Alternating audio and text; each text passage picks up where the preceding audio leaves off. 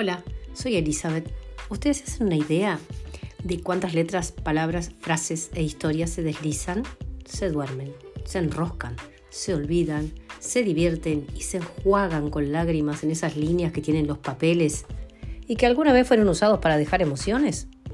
Sobre esas líneas, ya sea con lápiz, pluma o marcadores, se han escrito poemas, cuentos, cartas o manifiestos, declaraciones de amor y de guerra.